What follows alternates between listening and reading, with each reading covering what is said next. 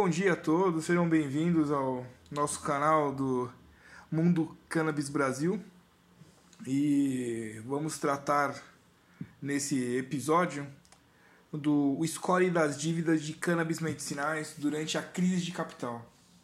No Canadá, tem sido apercebido uma crise de capital para as empresas por alguns motivos que esses motivos provavelmente vão criar aí uma volatilidade no, no mercado de cannabis medicinal. Já era, era provável pelo ano de 2019, é, algumas empresas já destoaram de outras, deram empuxos aí, você que acompanhou viu lucro de até 1.283, mas foram algumas. E algumas, que nós chamamos de small caps, elas ficaram é, para trás. E essas que ficaram para trás estão sentindo uma dificuldade alta em captar o dinheiro usando o mercado primário, que é o, os próprios bancos. Então, pode-se dizer que a, a onda da dívida de, de cannabis medicinal está chegando. É para se preocupar? Provavelmente. Apesar dos esforços sólidos para reduzir a queima de caixa, as empresas de cannabis exigirão quantia significativa de financiamento em 2020 para concluir seus acúmulos e aquisições estratégicas. Mas o mercado acionário está praticamente fechado para uma grande quantidade de empresas de cannabis. Mesmo aqueles com posições de negócios sólidas e caminhos claros para a lucratividade acharão a venda de ações penosa nos novos níveis de preços. Espere ver um aumento acentuado nas vendas de ativos em dificuldades de empresas que provavelmente poderiam ter vendido patrimônio no início de 2019. Essa crise da, da cannabis medicinal de 2019 ocorreu porque as premissas de crescimento e margem necessárias para apoiar as avaliações anteriores eram muito extremas. As expectativas dos investidores em relação às taxas de crescimento, que é o tempo para descontar positivo, ou os profits, como se fala, as margens de EBITDA estabilizadas, os custos de capital e a dificuldade de eliminar o mercado ilegal foram ajustadas e as ações de maconha agora estão com preços mais justos. O mercado pode se recuperar um pouco daqui. No entanto, exceto por um grande catalisador, como por exemplo a legalização federal completa, que no podcast anterior eu falei que é improvável que aconteça isso nesse, nesse curto prazo. Esses preços inebriantes do, do IPO né, e RTO desaparecerão definitivamente. Há muito espaço para a dívida nas estruturas de capital da cannabis medicinal.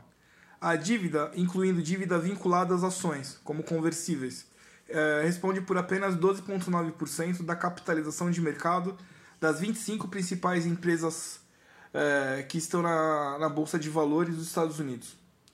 Aí vem uma situação: a maioria dos bancos e instituições financeiras não podem emprestar para empresas de cannabis medicinal e é improvável que isso mude em 2020.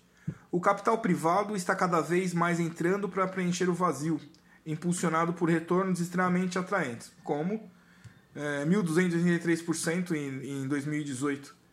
É, quando fala de capital privado, está falando de é, acionistas. Historicamente, essa indústria nascente apresentava um risco muito alto para investidores de taxa fixa, adequadamente. Então, uh, obviamente, antes de todas essas liberações de alguns estados, era um risco muito alto. É claro, risco muito alto, lucros muito, muito altos. Ou prejuízos muito altos. No caso da, da cannabis, é, favoravelmente aos investidores, deu certo e o lucro foi alto. A maioria das dívidas de cannabis é conversível com baixos prêmios de conversão, representando essencialmente a emissão atrasada de ações Muitas transações combinaram dívida conversível com bônus destacáveis para coberturas combinadas de mais de 100%. Os rendimentos despojados, que são rendimentos com recurso de conversão removidos, são impressionantes e as poucas transações com cupons diretos, cupons uh, seriam ações de fato, têm sido igualmente atraentes. A qualidade de crédito da indústria está agora em um ponto de inflexão.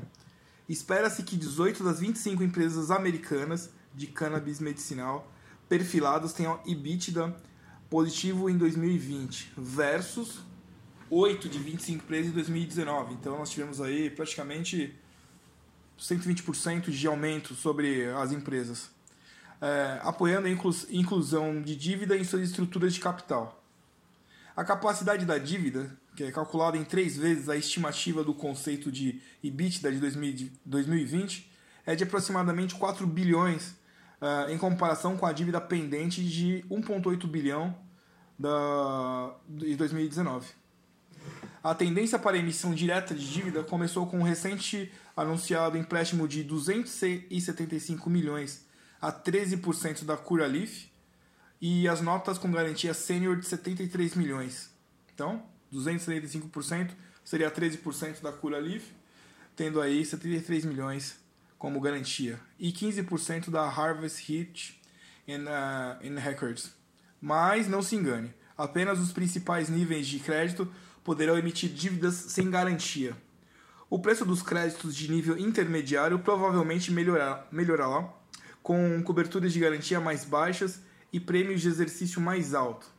Enquanto isso, em meio a essa nova onda de emissão de dívida, 2020 será o verdadeiro pontapé inicial para o comércio de dívida com cannabis, complicada pela indisponibilidade do artigo 11. Uh, ah, posso afirmar que 2020 você não deve procurar ajuda das agências de classificação na, na sua decisão de investimento. Uh, avaliando pessoalmente essas informações, se você for até um research ou os analistas de para investimento, eles provavelmente uh, não darão uma classificação positiva para essas empresas. Assim como não deram em 2018 e, e não previram o, esse crescimento vertical. Nem a, nem a S&P, nem a Moody's emitiram qualquer classificação de crédito no mercado de cannabis e nem parecem ter pressa para entrar. Provavelmente será necessário um mínimo da Safe Bank Act antes que as agências se envolvam eles estão, como sempre, é, se, se precavendo, se, se preservando, no, como sempre no mercado. A contabilidade pode ser bizantina, os índices confiáveis podem falhar e nem as empresas, nem a maioria das gerências têm muito histórico operacional. Muitos investidores norte-americanos e agora brasileiros que não estão familiarizados com a contabilidade IFRS enfrentarão os impactos dramáticos e voláteis que os ajustes de marcação a mercado do IFRS podem ter nas margens brutas e na avaliação de estoque. Índices de crédito uh, experimentados e verdadeiros, como EBITDA, juros de dívida, barra EBITDA, podem ser relativamente sem sentido quando as, as empresas têm EBITDA negativo e muito pouca dívida. Além disso, pouca dessas empresas tem mais de dois anos de histórico operacional, o que, obviamente, para um analista que sempre vai analisar a partir de três anos, fica faltando timing, né? Faltando um time track para verificar isso. Discernir a qualidade relativa do crédito através da fumaça. Existe um modelo de classificação de crédito simples, porém robusto. Será uma ferramenta valiosa para o gerente de portfólio mergulharem os pés no mercado de dívida da cannabis. Uh, eu desenvolvi um modelo eficaz que é personalizado e incorpora dados de demonstrações financeiras e preços de mercado bem como informações opcionais do usuário sobre fatores qualitativos como qualidade de gerenciamento, ambiente regulatório, risco do setor de negócios e concorrência. Então, no meu modelo, eu reproduzo o seguinte, um, um ranking de 25 empresas e as suas, as suas variações. Posso mais tarde compartilhar para quem tiver interesse em, em ler o relatório. Ficou, ficou muito bom. Uh, dessa forma, o, nós estamos discutindo aqui o score sobre a dívida de cannabis. Obviamente, toda empresa precisa, em, em determinado momento, além da liberação do IPO da, das ações, ele vai usar crédito bancário.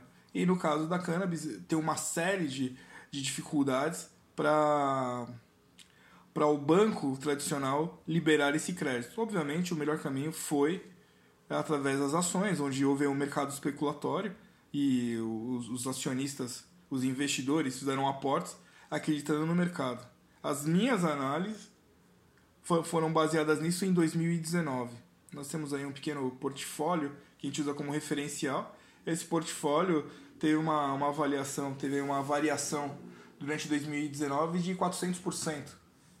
Então, no mercado de fato, houve a variação de superior a 3 mil por cento para alguns investidores.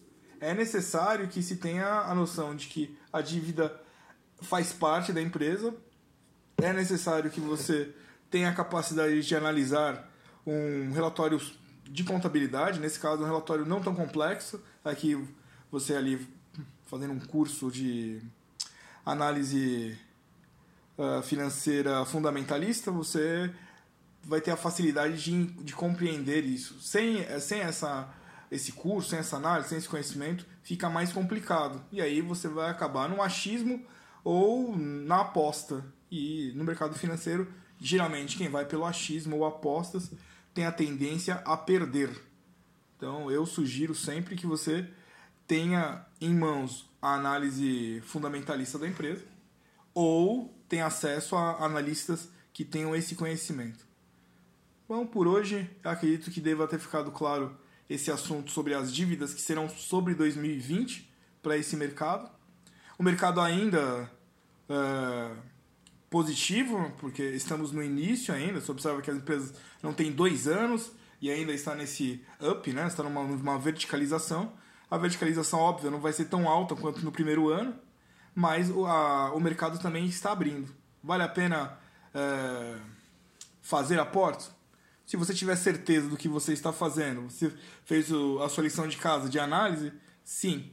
Tenho que lembrar que esse, uh, esse programa ele não tem a intenção de sugerir estratégias de investimento conforme as regras da CVM e nem uh, compartilhar uh, informações sobre investimentos pessoais. A isso daí cabe a cada um utilizar os seus conhecimentos. Aqui a nossa nossa meta é compartilhar o conhecimento desse mercado uh, de cannabis uh, medicinal.